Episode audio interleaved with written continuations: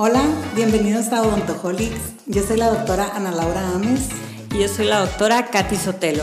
Y este es un podcast dirigido a odontólogos de habla hispana, donde queremos transmitir y discutir temas de interés, al igual que entrevistar y difundir a las personalidades que están haciendo difusión de nuestra profesión como líderes de opinión y su pasión por la odontología. Bienvenidos. Hola, bienvenidos a Odontoholics. Hola, hola a todos los Odontoholics. Aquí estamos en una sesión más. Yo y mi colega Ana Laura Ames. Hello. Para presentar esta muy especial sesión con una invitada, con, con una invitada de lujo. Fregona. Sí, una fregona. Es un sol, como dijo Cristina ya. Es un sol la doctora. Eh, pues hoy estamos con la doctora Flor Graciela Zaragoza Rodríguez, especialista en odontología pediátrica de la Universidad Autónoma de Baja California, la Facultad de Tijuana. Es docente de la asignatura en odontopediatría en la misma universidad, eh, pero en la Facultad de Mexicali, desde el 2007 a la fecha. Está certificada por el Consejo Mexicano de Odontología Pediátrica, es una miembro activa de la Academia Mexicana de Odontología Pediátrica y es, y es participante actual en la mesa directiva de la, de la misma academia. Eh, tiene muchos cursos en lo, que, en lo que conlleva en su especialidad, entre ellos eh, Mil primeros días del bebé por la doctora Jenny Abanto, es speaker de la Casa Comercial de COA, es conferencista nacional e internacional de manera virtual y tiene 16 años de experiencia en la práctica privada exclusiva a bebés, niños y adolescentes. Es un gusto para nosotras que estés aquí con nosotros, doctora. Ay, muchas gracias, buenos Bienvenida. días. Bienvenida, doctora. Gracias, gracias. Para mí es un honor, la verdad, una muy bonita sorpresa y pues vamos a darle a esto. Así es, doctora. Gracias por estar aquí con nosotros, te lo comento otra vez. Y yo quiero empezar un poquito desde el principio, o sea, cómo la doctor, doctora Flor, bueno, eh, decide ser dentista y a la vez odontopediatra para agilizar un poquito eh, eh, esa brecha, porque quiero que nos enfoquemos en odontopediatría. ¿Cómo llegas tú de ser dentista a decir quiero ser odontopediatra? Ok, cuando yo estaba haciendo mi servicio social, que fue hace muchos años, en el 2001, ¿sí? Eh, estaba yo en el área de admisión en la Facultad de Odontología. Okay. Y entonces yo hice mi, yo hice tesis para poderme titular y fue en base en ese entonces de los postes de fibra de vidrio que apenas era como que el boom, ¿no? Entonces estaba entre si me iba por prótesis o me iba por odontopediatría. Más sin embargo, en el servicio social empecé a ver adultos y empecé a ver que dije, no, o sea, más adultos, cada vez con un poquito más de problemas. Y dije, no, esto es muy difícil. Complejo. Yo no quiero trabajar con adultos, no quiero vivir rodeada de acrílicos, de colores, de todo, de toma de color, de impresiones y todo. Dije, no, me voy por odontopediatría. Entonces apliqué en el 2000, ¿qué fue? ¿Cuatro?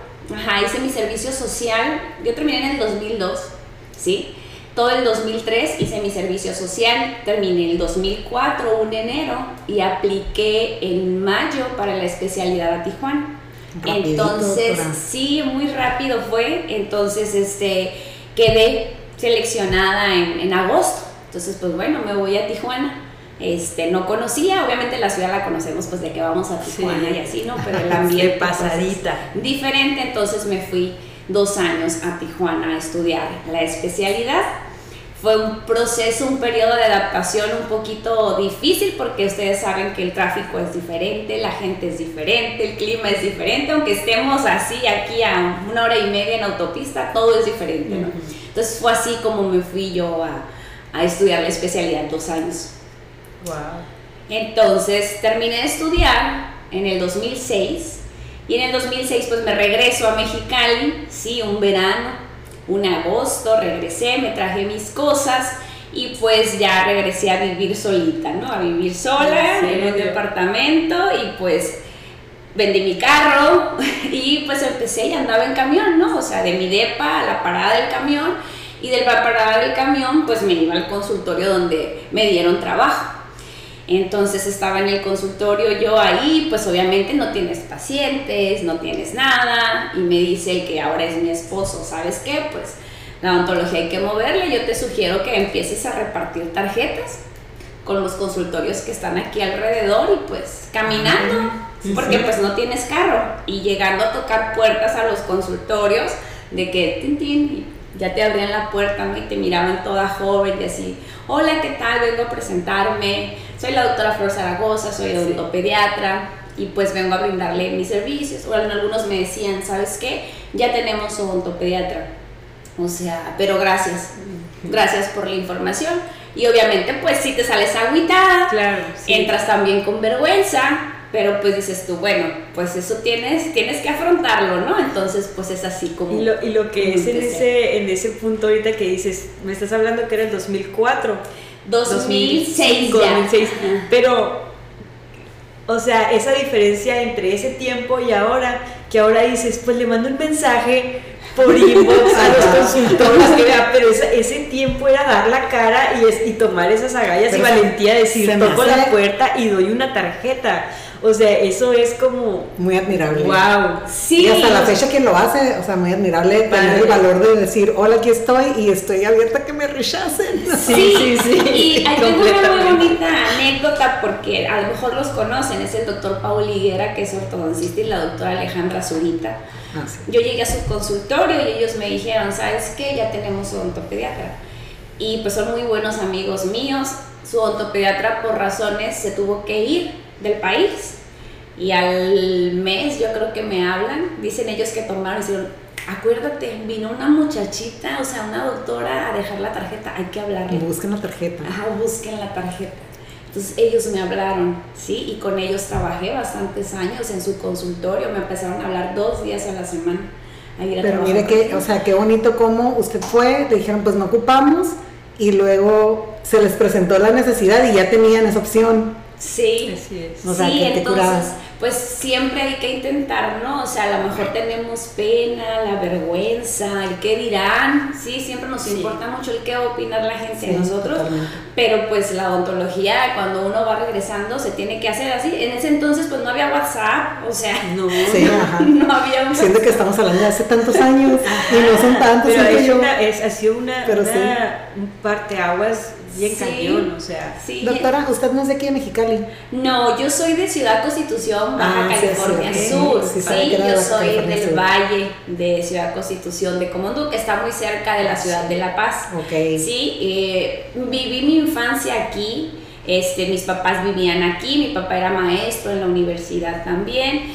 Eh, pasó una situación familiar que mis papás se separan, entonces pues nos dividimos, regreso yo a Constitución con mi mamá y al momento de estudiar la, la, licenciatura, pues tanto mi hermano y yo, o sea, dijimos, pues nos vamos a Mexicali, o sea, ya conocíamos Mexicali y nos regresamos aquí a Mexicali. Ok, sí, muy bien, es que como, estaba comentando que se vino a vivir sola y todo, me acordé y dije, creo que lo tenemos aquí. Sí, sí, es que obviamente cuando yo regresé, regreso de Tijuana, mi hermano pues tenía su familia ya aquí y obviamente pues yo ya no encajaba ahí, más que nada por independencia y pues ya de decir gracias, ¿no? Hasta aquí ya estuvo, entonces búscale. Sí, muy bien. Entonces pues fue así. Sí, y luego, doctora, ¿cómo llega a la universidad a dar clases? Porque yo me acuerdo de usted de maestra siempre desde el principio, yo entré a la escuela en el 2007. Sí, ustedes fueron de mis primeros alumnos, yo creo, o sea, yo un día, este, fui, antes había fuera de la facultad, un, no sé si lo recuerdan, al güero que vendí instrumentos. Claro, sí. Sí, entonces un día yo era, eh, pues salí en el 2006 y era el periodo, me acuerdo muy bien, el de que era como un octubre porque ya hacía frío. Y fui a la escuela a buscar al güero porque era algo que él vendía nada más, no recuerdo en ese entonces qué era. Entonces fui y me encontré ahí a un maestro mío que era el doctor Sánchez Ortega, que es odontopediatra. Okay, sí. Me lo encontré en la cancha y ya me saludó y me dijo que como me iba de especialista y de todo, pues yo tenía un semestre que había regresado. Pues era, no, tenía, tenía meses, porque salí en el verano, en agosto tenía, ajá, y me dice, ¿sabes qué? Yo ya me voy a jubilar, voy a dejar horas en la escuela, te interesaría trabajar aquí en la universidad y dar clases. Y yo le digo, ¿me está proponiendo darme sus horas? Me dijo, sí, o sea, si tú quieres, sí. Wow. Y entonces se quedó más tiempo el doctor, ¿verdad? Sí, todavía se Sí. quedó más tiempo el doctor. Tuve la fortuna de que mis maestros fueron mis compañeros de trabajo y mis colegas, o sea, entonces convivir con ellos y que ellos también se adaptaran pues a tener una especialista, porque en ese entonces también teníamos maestros que no eran especialistas Y que daban ortopediatría. Sí, sí me acuerdo. entonces me tocó convivir con ellos y fue entonces cuando yo entré a la universidad, yo entré en el 2007.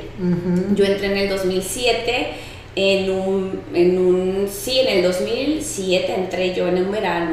Es que qué loco cómo funciona el universo y Dios y todas las cosas que tienen que pasar, porque, o sea, de ir por un instrumento, agarró un trabajo para siempre. O Sí, sea. Sí, y ya fue ahí obviamente que como vas llegando, tienes tiempo libre, tienes todo, y, y es algo que me gusta mucho hacer. Este, pues sí, me llené de horas de la facultad, ¿no? Entonces Y daba- comentabas que tu papá era maestro, o sea, ya era algo que, tra- que Sí. traías a lo mejor por ese lado también. Yo creo que sí, más que nada también pues que mi papá es cimarrón, ¿no? Entonces siempre yo me siento orgullosa de mi universidad, de decir que soy, ¿de dónde eres egresada? De la UABC, de Mexicali y de Tijuana.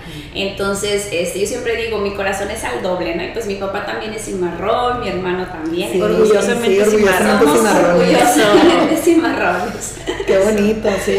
Es el lema ¿no? de la universidad, orgullosamente Y cimarrones. sí creo que lo traía como don, porque yo recuerdo, o sea, mis recuerdos de, de usted como maestra sí eran como, como, me gustaba mucho su clase, me gustaba mucho tener clínica con usted, me gustaba mucho platicar con usted, preguntarle, porque siempre bien dispuesta a ayudar y todo, como que eso es, o sea, como un- una vocación que tenía de Y yo enseñar y creo de que ayudar. entendía más a los jóvenes, ¿no? O sea, Sí, sí, porque estaba ajá, era la maestra más joven sí, que era la teníamos, maestra más joven y Sí, pues uno tenía- medio desubicador también, pero, pero Sí, ¿sabes? y nos daban nuestras jaladas de empatía. orejas también cuando era necesario.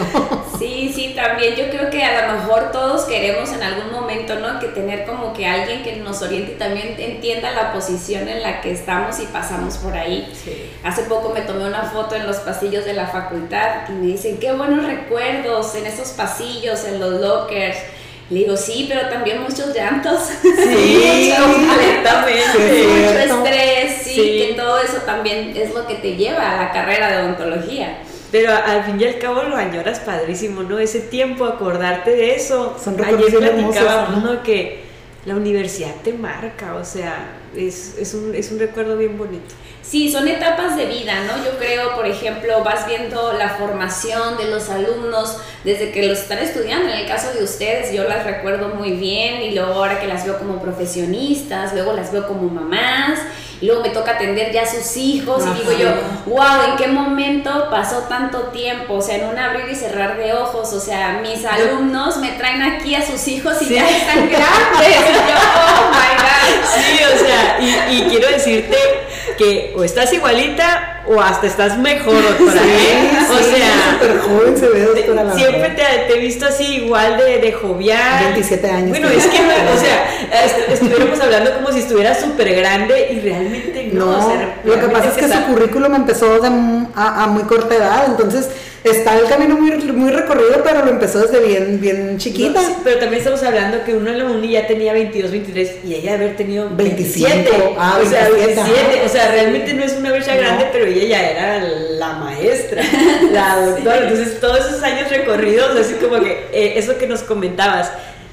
de usted tenemos que hablar de porque eso ya es como una jerarquía, ¿no? Yo por eso no me puedo hablar de tú, aunque sea una jovencita, porque yo Ay. todavía la veo a usted. día me dijo una amiga. Cuando me estés hablando de, de usted, ya no te voy, te voy a ignorar completamente. Entonces se me hacía muy difícil a mí. Luego le decía yo, oye, doctora, ¿qué es? Ese luego me decía, ¿me estás hablando a mí? Y así se volteaba. Y yo, no, no me hagas esto. Pero bueno, es parte de, ¿no? Yo creo que cada quien como se sienta. Yo para todos les digo, soy Flor. O sea, dime Flor, soy Flor, no me molesta, no quiero que, o sea, no me decir, ay, no, nada más dime doctora. Obviamente a los alumnos sí. Los alumnos creo que siempre ha existido ese respeto, nunca me he podido llevar más así con ellos. Este, siempre marco mucho esa línea. Entonces hay veces que sí, obviamente te llegan y te dicen, oye, tú, esto, ese que, y yo así como que, a ver, vamos a ver. Ajá, sí, vamos bien. porque es una etapa de formación, siento yo, entonces ahí con ellos, pues sí, pero ya de ahí en fuera, pues no. Sí, yo, yo es por respeto, no porque la vea señora, es por, por Sí, respeto, el sí, respeto que le tuve en la escuela y que le sigo teniendo. Ajá. Ok, Sí, totalmente. Doctora, y en ese, y en ese, y en ese transcurso, eh, ¿cómo llegas a ser un miembro activo en el colegio? ¿Cómo Ok. decides? Ujú. ir? Lo que sucede, hace cuenta que yo pues estoy en la universidad, me caso. Entonces, al momento de casarme, este, dejo, mm, busco tener bebés pronto, ¿sí? Ese fue siempre nuestro propósito. Mis hijos ahora sí que son planeados con calendario y todo. Entonces, buscamos tener familia pronto. Entonces, obviamente, cuando tú ya englobas la familia, tienes que dejar un poquito pues lo otro de profesional. Entonces es cuando ahí tomo decisiones de decir, me tomo un año sabático mm, de escuela y de consultorio. Fue difícil, Claro. fue difícil porque estás acostumbrada a tener tus propios ingresos, tu independencia, el salir, andar donde quiera. Los primeros seis meses fue fácil porque estás disfrutando lo más, lo nuevo, lo más hermoso que hay, el más puro amor. Pero después ya empiezas a decir, bueno, se me acaban los ahorros, la vida está aquí, sigo encerrada y no hago nada. Ay, sí, me Entonces, identifico con ese esa etapa yo creo que a todas las que somos profesionistas como mamás nos ha pasado y nos ha llegado así como que, ay, no sé, me duele. Sí. Entonces dejé de ir a congresos, obviamente, a actualizarme, y, pero seguía leyendo y buscando lo que podría a mi alcance. En el 2000, yo creo como mi hijo nació en el 2009, yo creo que como en el 2012, más o menos, es cuando se me ocurre juntar a los odontopediatras de aquí de Mexicali y San Luis a conocernos. Vámonos a cenar tal día, ¿sí? Y empezamos a traer invitados a nivel nacional para actualizarnos nosotros porque yo no podía salir, Ajá. ¿sí? Entonces Ajá. se me tiene que ocurrir algo. Wow, Entonces sí. empecé y dije, vamos, esto no es con fines de lucro, pagando lo que nos, lo que es Que para el cubrir expositor. Y aprendiendo. ¿Qué importa que no tengan horas a nivel curricular? No se ocupa ahorita, no las ocupas ahorita, Flor. O sea, ocupas mantenerte actualizado. Ustedes saben que la odontología cambia. Sí, totalmente. Y afortunadamente dijeron sí. Mexicali siempre había estado como que nadie, no había, pues, sí, uno que otro odontopediatra, pero pues nadie. En los congresos de ADM nunca nos traían odontopediatra, siempre estamos como que aislados. Ajá. Y así fue como empezamos. Yo empecé, nuestro primer invitado, al que me atreví a marcarle porque nada más lo había conocido en congresos y en fotos que te tomas en grupo en el posgrado con el Sí, doctor famoso y sí, así. Sí. Le marqué al doctor Luis Karakowski. Le mandé un mensaje, pues ya había Facebook. Y pues me atreví y le mandé un mensaje. Y le puse, doctor, nos interesaría que viniera aquí a Mexicali, iba a ser nuestro primer evento. Y dije, pues me voy por Adelante. alguien Wow. Sí. que nos pueda compartir muchísimo. Y afortunadamente aceptó. ¿De dónde era el doctor? Es de la Ciudad de México. Ah, ok. Sí, es el doctor Luis Karakowski, entonces este, es un gran ser humano y profesionista y pues vino y pues para nosotros es como un icono en la odontopediatría. Ok. Sí, entonces de ahí eh, con él en adelante fue año tras año por lo menos traer dos, dos conferencistas para estarnos actualizando. O sea que cuando usted inició esto no había un colegio de odontopediatras aquí en, en la zona. No. Era el colegio dental nada más general. Sí, existe aquí un colegio de ADM. Nosotros como odontopediatras no somos todavía un colegio o una asociación. Ok. Somos un grupo. ¿sí? Un Ajá. grupo que así nos hemos organizado muy bien y hemos estado funcionando. Ok, ok. En- Qué interesante porque es, es por gusto. Ya ni Sí, siquiera sí. es por, por, por política o por esto, por lo otro. Es porque les gusta y porque quieren. Sí. Un símbolo de ¿Y hay interés de llegar a hacer un- un- una formalización como colegio o simplemente está funcionando bien y hacia fluido y está... Está funcionando muy bien. Eh, sí hubo interés, pero resulta que se ocupan 30 odontopediatras locales con cédula profesional y estatal de nada más Mexicali. Ah. No podemos agregar a los de San Luis, ni tampoco podemos agregar de Tijuana y de Tecate para hacer el registro. Para que puedan ser 30, ¿no? Ajá. O sea, no, no hay 30. que Todavía no, yo creo que a lo mejor si ahorita ya los empiezo a contar, yo creo que ha llegado ahorita en estos últimos años bastantes odontopediatras. Sí. Sí. Entonces yo creo que a lo mejor sí, pero igual no tienen la cédula, vino la pandemia, o sea, los papeles están en trámite y eso es lo que Es nos complejo, pues es complejo. Sí, sí. Es complejo, entonces dijimos, pues no se puede, lo intentamos en su momento, no se puede, ¿qué onda? ¿Le seguimos? Todos, sí, dale. Y pues ahí estamos. Qué padre, sí, está bien he padre visto que en sea muchas por ocasiones gusto, en sus por- fotos y todo, dice qué padre que se juntaron los de San Luis, que se juntaron los de aquí, Y, y, y, sí, y que existe que esa- esa- ese compañerismo y esa camaradería por,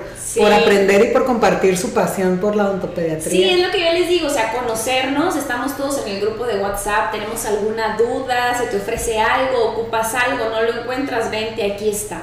O sea, siempre es con la finalidad de ayudarnos y de crecer entre Sí. nosotros. Ay, qué hermoso. Y que no exista a lo mejor ese celo profesional, ¿no? Que se llega a dar mucho y en muchas ocasiones. Sí. Entonces yo siempre les he dicho, porque pasa a veces que a lo mejor el paciente no va a estar a gusto contigo, ¿sí? Y se va a ir a otro consultorio y va a decir, es que me atendió la doctora tal, ¿no? Y también es odontopediatra. Pero al final de cuentas yo siempre les digo a los papás, o sea, los odontopediatras nos enfocamos en poderle brindar lo mejor a su hijo y a usted. Jamás le vamos a hacer daño a su pequeño, pero a veces no, es, no existe esa conexión Esa química, ¿no? que tiene que existir, sobre todo papá paciente, ¿sí? Porque el niño como quiera podemos hacer el clicheo, pero sobre todo con el papá, Sí. o sea, eso es lo más difícil. Entonces a veces no existe esa conexión, yo les digo a mis compañeros, y no quiere decir que seas mala, sea, yo te conozco y sé que estás igual de actualizada que yo y que estás dispuesta siempre a brindarle lo mejor a tus pacientes. Y no te debes de sentir mal porque un paciente se te va, ¿sí? O sea, al contrario, debes de agradecer porque no era para No ti. era para ti. No era Sí, para es ti. cierto. Entonces, eso es algo que, que he aprendido y, y- y, pues no, creo que nos ha llevado a, a que estemos, seamos mejores. Excelente. Doctora, aparte me encanta eh, esa, esa, esa unidad que han hecho los odontopediatras al verlos así. O sea, yo todos los años los veo que se van a su congreso anual de la AMO. Ahorita que los veo que bailan juntos en sus videos. así, amo, amo. Es uno de mis ídolos más grandes, la doctora Mónica Soto. Sí, La que sí. es mi madrina de generación, la quiero muchísimo. Y, este, me encanta verla porque también para mí mi, mi, visu- mi visualización de ella cuando yo era estudiante era, yo decía, qué fregona mujer. Es que Sí. qué fregona mujer, o sea, eh, fuerte, que la ves con esa tenacidad, fuerte y siempre, yo ya notaba eso en la universidad, que ella siempre se está actualizando. Entonces las sigo viendo y las veo con ustedes y digo, qué padre, o sea, me da mucho gusto verlas. Sí. Andan juntas para todos lados y como dices, juntas, o sea, ha- han hecho esa, ese, esa red para poder avanzar para poder crecer o para poder ofrecer una mejor odontopediatría de la región, porque eso también a mí me suena maravilloso, pues, que es que sean, que, que, o sea, que se, que se marque y se diga, en Mexicali hay muy buena ¿Sabes? Creo que eso también es es súper importante. Por ejemplo, en nuestro caso en el turismo médico sabemos que viene mucha gente de Estados Unidos, estamos en la frontera, lo hemos dicho muchas veces, y el hecho de que, de que sepan que la comunidad odontopediátrica está este, preparada, para mí es como que, wow, o sea, qué orgullo, pues. Yo sé que, yo sé que a lo mejor eh, es muy grande divagar y, y generalizar, que todos están súper preparados, pero el que se esté haciendo un grupo para decir, vamos a avanzar, eso, es- eso se me hace genial. Qué padre que nació de esa manera, o sea, que, que usted dijo, bueno, tengo que hacer algo para no estar aquí este, sin hacer nada, y creo que fue algo que a lo mejor le dio vida en ese momento, ¿no? Sí, sí, y más que nada entonces fue ahí entonces como llego yo a MOP, ¿sí? Yo ya, mi hija creció, la más pequeña tenía tres años, dije ya camina, ya habla, entonces hablé con mi esposo y dije, ¿sabes qué? Voy a empezar a salir, me voy a empezar a ir a los congresos, necesito ya salir, odontología es así. Sí. Entonces fue cuando empecé a participar en la academia. Y entonces ahí obviamente ya estaba relacionada con doctores que había conocido y ya me empezaban a presentar, mire, ella es Flor, Mónica Soto, son de Mexicali, con ellas hemos ido para que vayas y así todo. Entonces fue como ahí empezó. Después viene la certificación, ¿sí? Tengo la oportunidad de conocer a los doctores del Consejo Mexicano de Odontopediatría, viajar a certificarte a la Ciudad de México es pagar hotel, vuelo, dejar de percibir, dejar a tus hijos. Y hablé con la doctora, en ese entonces presidenta, la doctora Piva, y le digo, doctora, ¿no puede venir a hacernos el examen a Mexicali a los odontopediatras? Súper bien. Sí, sí puedo. Hicimos el examen 30 odontopediatras de Mexicali y San Luis para podernos certificar. Excelente. Eso fue como en el 2000. Eso fue hace 5 años. 15, 16. En el 2017 sería, Ajá. porque ahorita ya nos tocó la recertificación, Sí. es la otra semana en la Ciudad de México, eso fue hace cinco años. y pues ya pasas, haces tu examen, obviamente con todo el miedo del mundo, ¿verdad? y lo haces y lo pasas y dices, wow, qué padre, un pasito más, o sea, ya estoy certificada dentro de los próximos cinco años, ya no tengo que dejar de actualizarme con, obviamente, academias que te puedan dar horas con valor curricular y seguimos haciendo nuestros cursos. Entonces es cuando ahí viene la certificación, que ahorita ya vino la recertificación. Mandaste tus papeles, después han pasado cinco años. Y es ahí lo que yo he estado en, en Amor. O sea, tengo yendo, yo creo, desde el 2015. Eh, desde el 2015 que ya no dejé de ir a los congresos, que son dos por año. Entonces, este, que dije, ya no voy a dejar de ir, o sea, ya no lo voy a dejar de hacer. Y es ahí entonces, después de que me dan la oportunidad, el doctor Alfonso, que iba a ser presidente de AMOP, de participar con él en la mesa directiva, en función de vocal. Entonces dije yo, chin, pero ¿qué tengo que hacer? O sea, es que sí, sí tengo que trabajar. Yo siempre pensando, pues mis hijos, o sea, ¿qué voy a hacer? ¿Cómo voy a ir y todo? ¿Qué, qué responsabilidades representa, no? Sí, y este, pues le dije, hablé en casa y me dijeron, pues dale. Entonces fue que así fue como entré a la mesa directiva. Y todas las, las, decisiones, doctora, o sea, como lo ha platicado, ha sido apoyada de su esposo. O sea, como me, me da la idea de que hay mucha comunicación de su parte con su esposo y su esposo con usted y que al mismo tiempo también hay mucho apoyo, como mucha mucha apertura que va, sí, está bien. Crece. Crece, dale, ajá. O sea, no, no, no, no que como que le, le, tenga que pedir permiso, ¿no? Pero, o sea, sí como que esa, esa comunicación y ese apoyo es un impulso. Es un impulso muy importante porque muchas veces se da el caso que, que el esposo a lo mejor, sí, no, quédate porque tus hijos, porque esto, ¿sabes?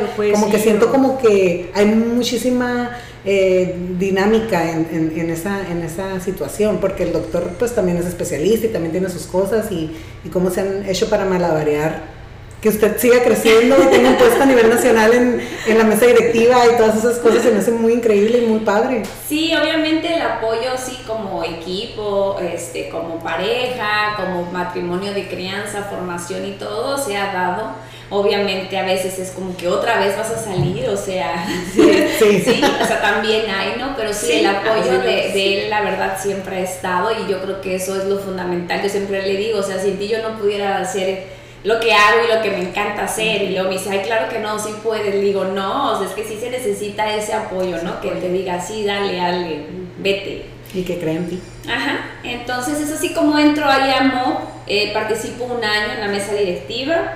Eh, me vuelven a invitar el doctor Aldo el siguiente año a formar parte de la mesa directiva y le digo que está bien porque Aldo es muy amigo mío, que está bien y es en casa otra vez. y yo ya, te prometo que nada más este y ya. Es que es un excelente papel. Entonces este fue esta vez ya nada más. Ahorita no estoy en mesa directiva. Este sigo siendo miembro AMOB, pero ya no voy a participar en la mesa directiva. La verdad sí se necesita también un periodo de descanso porque sí es trabajar eh, un poquito más. Entonces eh, estás en el Congreso pues de manera ahí 24/7 para todo lo que se ofrezca. y no me arrepiento, la verdad es una, es una experiencia que disfruté muchísimo y siento que el estar ahí pues me abrió las puertas, ¿sí? para que mucha más gente este, nos conociera, nos ubicara, nos relacionara, ¿dónde está Mexicali? O sea, ¿cómo dónde? Entonces, ajá, entonces siempre cuando me presento digo, soy Flor Zaragoza y soy de la ciudad de Mexicali. O sea, porque dicen, ay, de Mexicali, de Mexicali, sí, del norte, le digo. No, hay, no hay nadie más al norte que nosotros. Sí, le digo, o sea, ellos llegan Monterrey y sí, no, no, no, somos los que estamos más Nosotros somos los que estamos más arriba en el norte.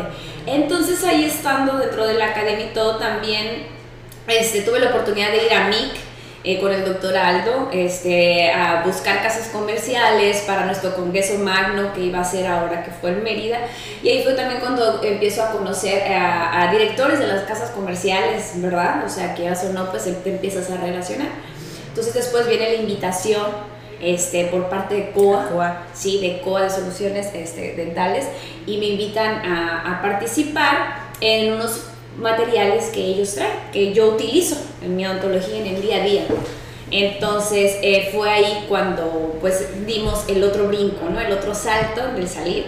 Vino la pandemia, este, me invitaron a dar conferencias vía Zoom, a diplomados de una plática que empecé a trabajar aquí nueva Y pues dije, está bien, vamos a hacerlo, vamos a animarlos. Y a ver, dije, pues clases ya he dado. sí, es cierto. Pues ya lo trae como bien natural. Entonces dije, pues bueno, va a ser así. Entonces he tenido la oportunidad, afortunadamente, de que a nivel nacional me hayan invitado, pues de manera vía online, ¿no? Se puede decir, a participar en diplomados, en pláticas en universidades. Y creo que ya es un escaloncito más dentro de mi currículum y mi formación como profesionista y también como ser humano, porque conozco mucha gente, me relaciono y yo siempre les digo, yo soy igual aquí, yo soy igual por mensaje y soy igual en persona. Sí, 100%. O sea, no creas, a mí me gusta mucho abrazar, mucho apapachar, y siempre soy así, soy igual aquí, soy igual allá. No creas que nada más por mensaje voy a decirte cosas bonitas y en persona, ¿no? o sea, digo, trato de ser así. Entonces, le digo, siempre me gusta ser como me gustaría que me trataran. ¿Sí? O sea, sentirme yo con esa tranquilidad de decir, ay, mira, va a venir, lo voy a ver y así. Entonces, este, y es así como se da todo. Sí, y, y luego doctora, o sea, aparte es como verla en, en todas sus facetas porque, o sea, es una, es una multitask, completamente, ¿no? O sea, ver esta parte de, la ontología pediátrica, o sea, que, es, que lo que es su trabajo, la docencia, eh, que eres una miembro activa en un colegio, ver que siempre estás haciendo ejercicio. Eso yo, super fit, o sea, tienes mucha, tienes mucha presencia en redes sociales en todo momento, entonces es, es algo que como, como balanceas, ¿no? Y aparte pues mamá de dos niños, ahorita como dices adolescentes, o sea, que están bien lindos, ¿no? Este, pero cómo haces todo un balance, eso es súper importante para nosotras como mujeres que a veces también no sé, a veces queremos hacer todo. Que de repente nos dan ganas de llorar. Ay, está bien difícil, ¿no? Pero uno está también luchando por decir, bueno, es que quiero ser profesionista, quiero ser mamá, quiero ser esto, quiero ser... Y es cuando muchas cosas. Sí, yo creo que es un pasito a la vez. Yo siempre les digo con las que son mamás y todo, no te desesperes, porque yo también me desesperé y obviamente quería volver a hacer ejercicio pronto y pues no podía, no tenía con quién dejar a mi hija, entonces no podía. Y este todo llega en su momento. Cuando ya empiezan a crecer un poquito tus hijos, empiezas a dejar responsabilidades. Yo recuerdo que dije, voy a regresar al ejercicio cuando mi hija entró al kinder, que fue en el 2015. El día que la dejé, lo recuerdo perfectamente y se lo dije así a mi esposo, el día que la dejé en el carpool, en el kinder, voy y me inscribo en el gimnasio y ahí me quedo. ¿Sí? Y así lo hice. Regresé, hice ejercicio, obviamente no con tanta disciplina, sino dos días a la semana, tres, pero ya era un momento para mí, para mí, Flor Zaragoza, para nadie más que decidí regalármelo. Yo creo que eso es lo más importante, tomar la decisión de regalarte ese momento para ti. Esa es la clave. Que tú te decidas decir, ese es mi tiempo donde no existo para nadie. Ahora sí que como los memes, me hablan y digo, soy en el gimnasio o no contestas. ¿Por qué? Porque es tu momento. Así sea una hora, regálatelo Tienes derecho a no ser la doctora, a no ser la mamá, a no ser la amiga, a, ser, tú, lo que te haga sentir bien. Es cuando regreso a hacer el ejercicio, viene la pandemia, dentro del ejercicio yo siempre había tenido ganas de correr, pero nunca podía, no podía, me cansaba, me dolía aquí la panza y todo y no, entonces dije, bueno, voy a intentarlo, me metí, dije, a leer cómo tienes que empezar a entrenar un poquito Hice una carrera en AMOC, fue mi primera carrera, una competencia, hice de 5 kilómetros y lo logré. O sea, sin mirar para atrás, siempre me dieron un consejo, nunca voltees hacia atrás, tú corre. Bien, la pandemia, se cierran los gimnasios, pues ya no vas, tomé la decisión antes de que se cerraran y empecé a hacer ejercicio en mi casa. Salía corriendo a la calle como loca, o sea, en la mañana, antes de que ganarle al sol, porque el sol. Entonces eh, dije, necesito hacer algo más que correr o sea, porque pues nomás era correr y yo nunca había hecho pesitas ni nada y empecé a seguir a una chica que se llama en YouTube, que está en YouTube, que es Sofía Lario, o sea, todo el que me pregunta, doctora, ¿de dónde saca su rutina? Es con ella. Ella es mi coach, sigo con ella todavía, sí, yo prendo mi televisión y ahí me estoy.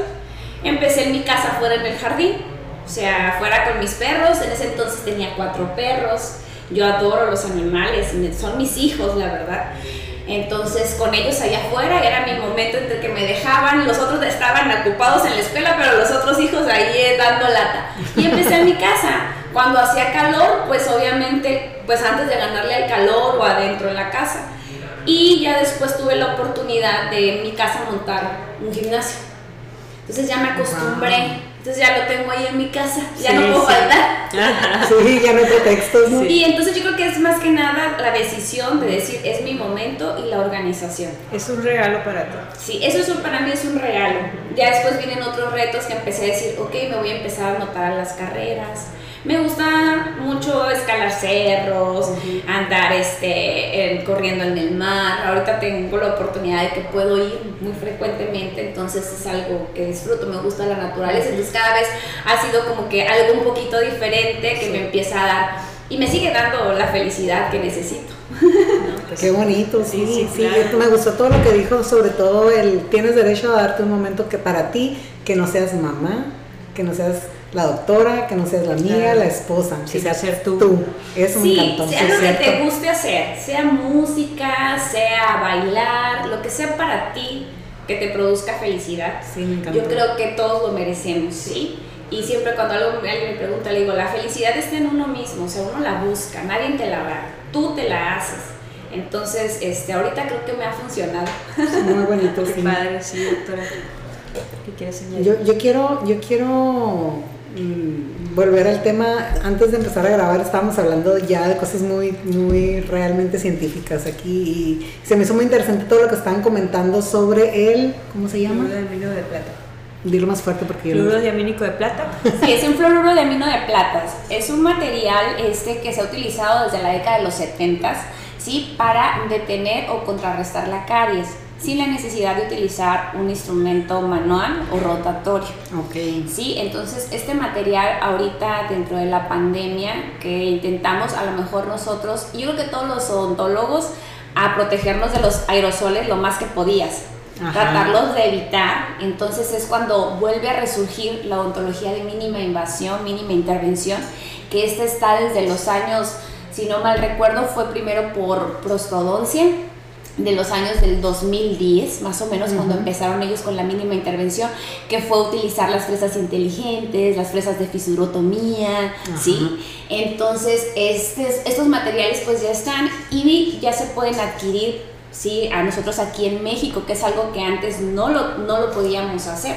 Lo teníamos que comprar, pues se puede decir de manera así como que ilegal, ¿no? Que te lo traías, ya sea de Japón o alguien te lo traía y es así como tú lo podías utilizar.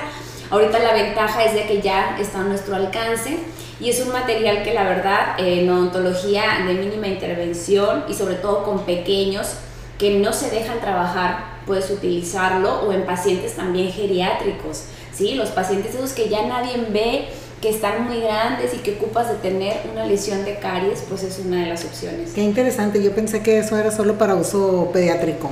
No, es para también, son para pacientes pediátricos, geriátricos o pacientes a lo mejor que están un poquito complicados en manejo de conducta y que no los vas a meter a una anestesia general. Incluso, por ejemplo, en la odontología biomimética no lo recomiendan mucho. O sea, en caries, si quieres inactivar alguna caries que por X o por Y, es una opción también. Sí, aquí la cuestión es que es como el patito feo, ¿no? Porque discriminamos, porque aquí pigmenta los Ajá. tejidos, entonces es como que, ay, me va a dejar negro. No, no lo quiero. Entonces, pero la verdad es una gran herramienta dentro de la odontología, la, la combinación de esos. eh, Lo, lo negro lo deja en el área donde estaba la caries o pigmenta toda la superficie del diente. No, nada más donde estaba la lesión de caries activa, ahí se inactiva.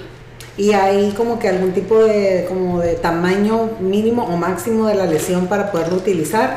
Más que nada aquí debes de eh, tener un muy buen diagnóstico de tu diagnóstico pulpar, ¿sí? Sobre todo está contraindicado en una pulpitis irreversible, obviamente si el niño ya Sí. viene con un dolor muy grande, ya entonces ahí es donde está contraindicado. Debes Ok. tener siempre muy bien valorar este, la vitalidad pulpar y sobre todo como les comentaba en un inicio, o sea, tener muy bien catalogado a tu paciente en cuanto a nivel de riesgo de caries. Nosotros los odontólogos este, debemos de hacer muchísima prevención. Yo siempre les digo, hay que aferrarnos a prevenir, ¿sí? Pero a veces nos aferramos a restaurar, andamos buscando cursos para ver cómo puedo hacer mejor la resina, cómo me pueden salir mejor las coronas, todo, y te olvidas de la otra etapa que es la que nosotros iniciamos, o sea, la odontología primaria, la eh, preventiva, la primaria, la secundaria y la terciaria. La primaria que te dice prevenir, ¿sí? Desde un inicio cuando tu paciente no tiene caries y todo. La secundaria, bueno, el paciente recae y vuelves y la tercera área, pues que el paciente recae, pues otra vez hay que empezar, ¿no? Entonces yo creo que la odontología es eso, es la, es, nosotros debemos estar enfocados en la prevención y este material va combinado muchísimo con la prevención.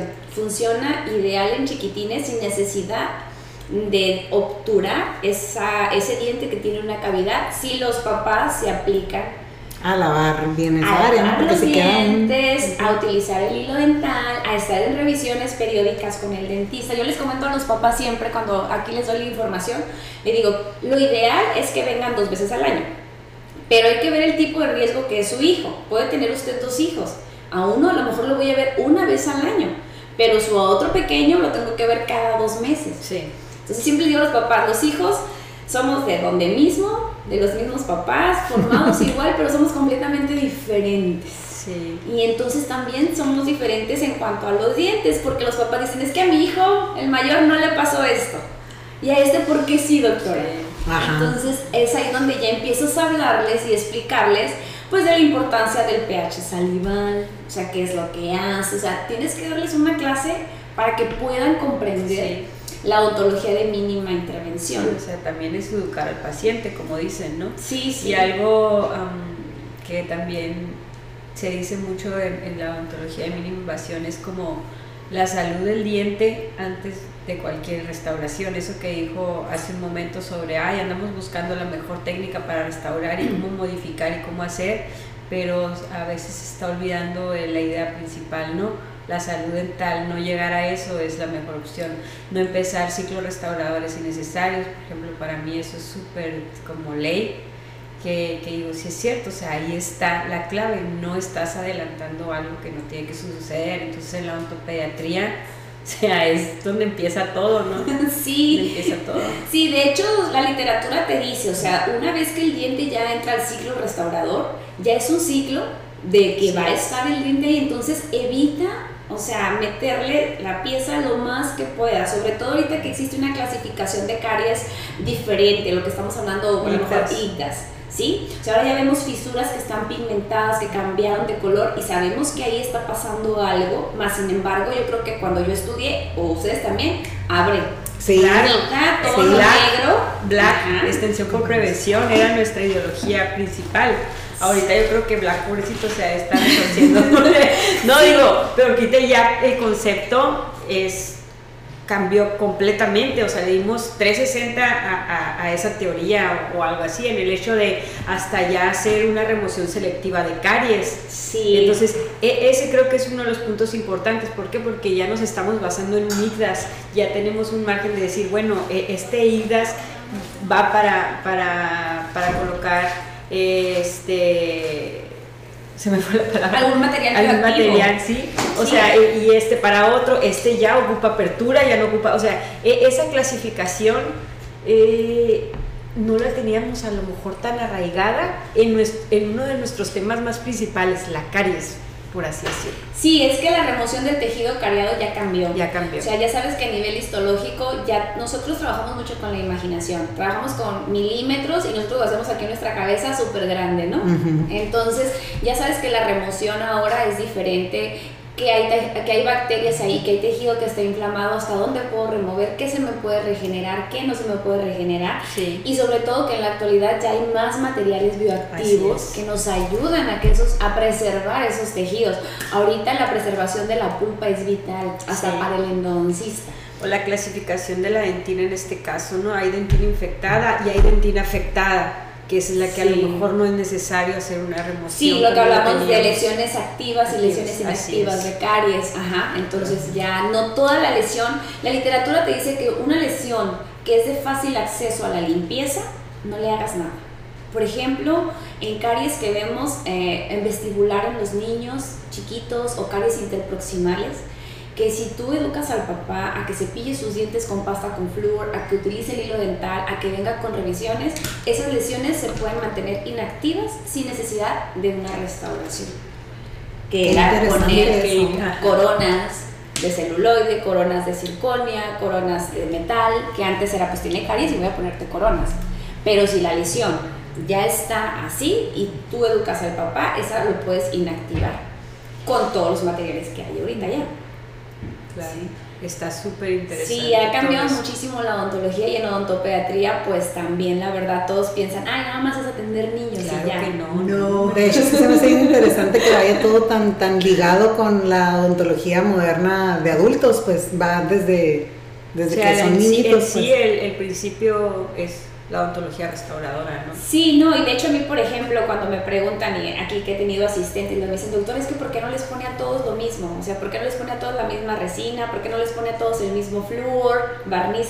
Claro. Digo, porque cada paciente es diferente y hay que tratar de individualizar el caso. Claro. Igual yo cuando les eh, platico de los materiales que utilizo, les digo, yo no nada más tengo un barniz de flúor, o sea, yo en mi consultorio tengo tres y ya veo dependiendo del caso de mi paciente el, el riesgo de entonces voy a utilizar este. Entonces ya las chicas me preguntan, doctora, ¿cuál le saco? Y yo, ah, sácame este. O sea, no es como que, ah, me gustó este nada más y con este voy a trabajar. Sí, no es una receta, pues es lo que Sí. platicamos mucho, no es una receta que funcione Siempre para dice todos. eso, Katy. Y, nos, y a lo mejor antes estábamos así, como que, ok, ya me gustó este y este para todos. Sí, porque también yo estuve de ese lado, o sea, no quiero invertirle, no quiero comprar y quiero usar nada más este hasta que se me acabe. Es como los adhesivos, a mí me pasa eso con los adhesivos, que dicen, ¿qué adhesivo usas? Pues yo uso todos. Yo uso Universal, uso, eh, uso los de Optibon, uso el Clearfield, uso todos porque no, no todos es una, una dentina esclerótica, no todos es este, una dentina sana que abriste porque se te dio la gana. Entonces es ahí donde tú dices y individualizas el procedimiento o el tratamiento. Sí. uno es el mejor, es el mejor Y para yo- la situación. Y yo creo que a nosotros, bueno, a mí, que yo vengo de, de la odontología de más antes, o a los que fueron mis maestros y todo, les costó trabajo adaptarse a esta nueva odontología y estos nuevos cambios. Ahorita la juventud que viene ahorita, pues se están como que diciendo, pero obviamente si tienes una formación que no te permite decir lo nuevo, pues todavía se siguen con lo anterior. Sí, que antes yo les decía, ¿cuántas veces no nos dijeron, quita la dentina hasta que escuches el Sí. Ajá. y doctor, y si comunico, pues se va endo. Ajá. Entonces tú, bueno, y pues órale a darle, ¿no? Entonces Sí, a lo mejor cuántos dientes no mandamos endodoncia. En ese entonces, porque también no habían los materiales, no había materiales bioactivos que te ayudaran a preservar Claro. esa pulpa, ¿sí? Entonces yo creo que eso es la ventaja de nuestra profesión, ¿no? Que la actualización es constante, yo siempre les digo, o sea, es constante, de un tiempo a otro, unos meses cambia, cambia la odontología y si no te estás actualizando, ahí te quedas Claro. ahí te quedas y te estancas y ya por eso digo yo siempre, no es importante estar actualizado para que esto funcione. La educación continua, definitivamente. Sí, sí, sí. Creo que la mencionamos en cada uno de los episodios, ¿no? De verdad que siempre Todos los caemos que escuchen el podcast van a Sí. saber que tienen que ya inscribirse en curso. educación continua, siempre lo decimos. Inviertan en, En un curso que les interese y lean todo lo que puedan. Sí. A ver, ¿quieras?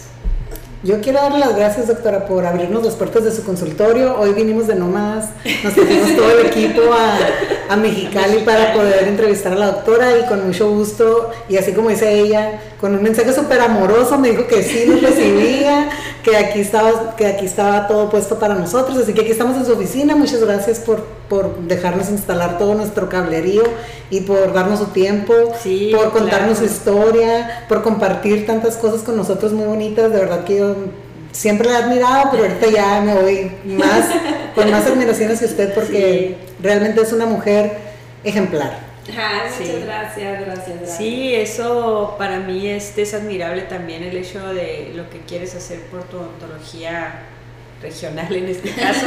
es súper admirable entre muchas cosas más, ¿no? Pero se me hace muy padre que, que toda una comunidad de dentistas diga, bueno, vamos a echarle ganas, nos van a voltear a mirar. Eso creo que está padre. Y este, y como unas últimas preguntas que nos gustaría hacerle, doctora, este tenemos una serie de preguntas programadas en cada entrevista o sesión que, que hacemos y una de ellas y la primera es ¿qué piensas de la onto- ontología actual? En la odontología actual siento que es innovadora, sí, que cambia constantemente para beneficio de los pacientes y de nosotros, de hacernos más sutil, más fácil la manera de poder llevar los tratamientos y los procedimientos en el sillón dental, que es muy difícil para el que es paciente sentarse en ese sillón y sentir esa luz ahí en los ojos. Entonces creo que está cada vez cambiando para beneficio de todos. ¿Qué camino tomará? ¿Qué camino tomará? Siento que si nos enfocamos en lo que es la odontología preventiva, decía un maestro, o nosotros como odontopediatras, podríamos ser la rama, la genialidad, la odontopediatría, y nada más a lo mejor ocuparíamos hasta cierto punto la cirugía maxilofacial. Pero de ahí en fuera, el odontopediatra puede hacer de todo porque somos los encargados desde el vientre de la mamá a orientar a esa mamá, a esos pequeñitos, a tenerlos con nosotros y podemos manejar con ellos ortopedia también a edades tempranas. Pero pues desafortunadamente todavía esto no se da, no llega a ese momento, pero sí el área de la odontopediatría es un área que abarca muchísimo. Doctora, y proyectándose al pasado, ¿qué le diría a su adolescente universitaria? A mi adolescente universitaria, ¿qué le diría? Que pues todos los sueños que tiene se llegan a cumplir. Cuando menos lo imaginas, eh, llegan. Llegan sin necesidad de buscarlos. Eso es lo que, lo que le diría yo a mi, a mi, a mi adolescente, jovencita. sí. ¿Qué consejo le darías a la comunidad dental? ¿Qué consejo le daría? Pues que sigan actualizándose constantemente, que inviertan. A veces nos cuesta un poquito invertir en material, en instrumental. Es algo que decimos, qué caro está.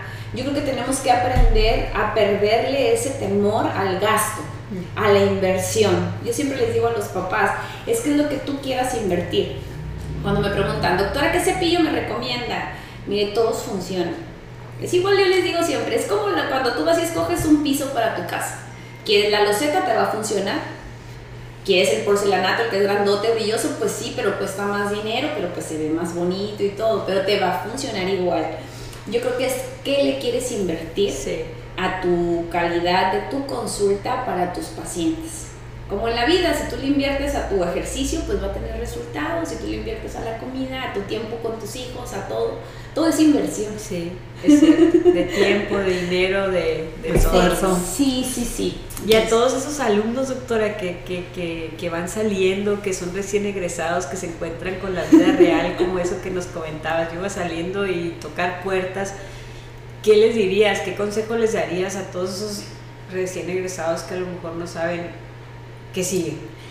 Ahorita tenemos generaciones un poquito complicadas, ¿sí? Tenemos generaciones, como docente te lo puedo decir, que se sienten merecedores, que se sienten con las oportunidades mil porque me lo merezco.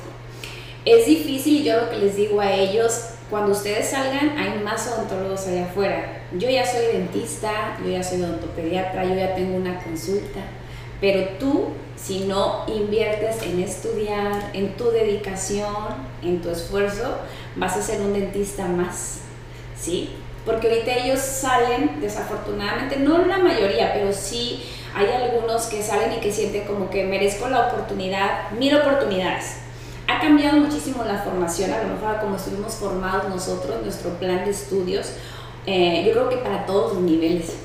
Y eso es lo que nos hace tener generaciones un poquito más complicadas un poquito más complicadas, entonces siento que tienen un camino difícil, no tan fácil, fácil a lo mejor en el estudiar, difícil en el cuestión de emprender. ¿Cómo salir al mundo? Cómo salir al mundo, porque los odontólogos que venimos de estas generaciones, si ustedes voltean hacia ver alrededor, somos un boom que estamos actualizando, creciendo y, y, dices tu volteo y sí, o sea, mi vecino también va, mi de acá también, y antes era como que no, o sea, nada más soy yo, y ahorita no, entonces, eh, pues que la, la, educación es constante, no se termina nunca, y pues hay que seguirle. Muy bien, doctora. Claro, más, claro ni el agua. Muchas gracias, doctora, otra vez. Gracias, gracias, de verdad. ¿Algo que quiera añadir, doctora? Pues me siento muy contenta, muy feliz, muy feliz de verlas a ustedes. Gracias por la invitación. La verdad fue una muy bonita sorpresa cuando recibí el mensaje y dije, ¿yo qué? ¿Qué voy a hacer? Nunca he hecho uno, pero pues... Eh, Nosotros tampoco. pero les dije, hay que hacerlo, ¿no? Hay que vivir la experiencia. Yo creo que todo siempre te deja algo bueno y en este caso pues me dejó volverlas a ver, conocerlas de otra manera y pues mil gracias, aquí tienen su casa, ya saben. Muchísimas gracias, doctora. Eh, redes sociales, doctora, para quien quiera seguirla ahí en Pues estoy, ajá, estoy en Instagram como Flor Zaragoza y en Facebook también. No tengo redes sociales de mi consulta, siempre es lo que digo cuando me preguntan, tu página del consultorio, tu página doctora, cuando voy a dar un curso, una plática. No tengo, nunca las he tenido este, son personales, hubo mucha tontería, me de todo, entonces, pero siempre estoy a un mensaje, a un mensaje para una duda, que quieran platicar algo, preguntarme algo, siempre estoy ahí y les puedo decir lo que a mí me ha funcionado sin ningún mayor problema. Súper, Excelente. pues muchísimas gracias. a todos por escuchar esta sesión, muy interesante. Para mí muy novedosa porque yo no ontopediatría desde que me salí de la escuela ya sé, voy a seguir el rollo. Espero que a todos les haya gustado y ya saben, compártanos en redes sociales y síganos en Odontoholics en todas partes. Así es, Instagram, Facebook y Spotify, Apple, Apple, Podcast. Ahí estamos para que nos escuchen. Recuerden que cada viernes es una sesión nueva con un dentista que siempre nos tiene una historia que regalar nueva, que nos sorprende, que sé que muchos a veces se van a sentir identificados y eso es lo bonito que queda, ¿no?